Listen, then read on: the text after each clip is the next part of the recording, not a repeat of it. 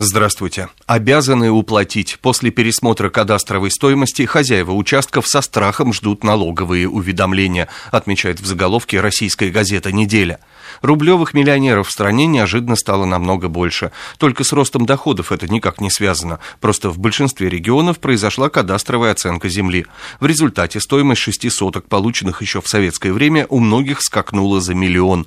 При этом рассылка налоговых уведомлений, которую сейчас проводит ФНС, радости отнюдь не вызывает. Земля стала дороже, налог повысился. Где-то умеренно, где-то сразу в разы, замечает РГ «Неделя».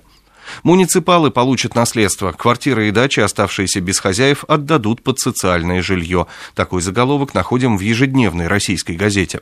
Осиротевшие квартиры, дачи, земельные участки, предназначенные для индивидуального жилищного строительства или ведения личного подсобного хозяйства, а также доли в них, отныне будут передаваться в собственность поселений и муниципалитетов, на территории которых расположены, в том числе Москвы и Санкт-Петербурга, и включаться в жилищный фонд социального использования, излагает суть подписанного президентом указа «Российская газета». Коварные дети под таким заголовком газета «Московские новости» пишет. Совершая сделку с недвижимостью, где зарегистрированы несовершеннолетние, всем сторонам нужно быть особенно предусмотрительными. Слишком велика вероятность возможных осложнений. Если права ребенка будут ущемлены, к примеру, снизится количество жилых метров или новый район проживания расположен дальше от центра, то сделка, скорее всего, не состоится, предупреждают «Московские новости».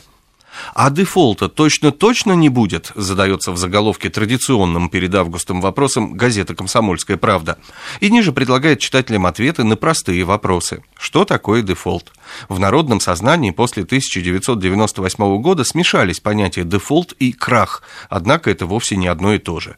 Дефолт означает отказ платить по долгам. России такое в ближайшее время определенно не грозит. В отличие от 1998 года, долги России нынче сравнительно невелики и с лихвой покрываются государственными резервами, а в сравнении, скажем, с госдолгами США и Японии просто копеечные.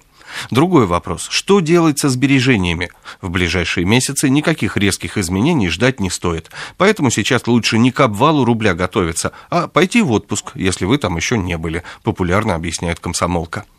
Напоследок заглянем в деловую газету «Ведомости». Покупка товаров в иностранных интернет-магазинах становится популярным способом шопинга у потребителей во всем мире – по подсчетам специалистов, в 2013 году как минимум 94 миллиона потребителей сделают покупки в иностранных интернет-магазинах и потратят около 105 миллиардов долларов, что составит около 16% от общего объема рынка мировой онлайн-торговли, излагают ведомости. Со свежей прессой вас знакомил Андрей Егоршев.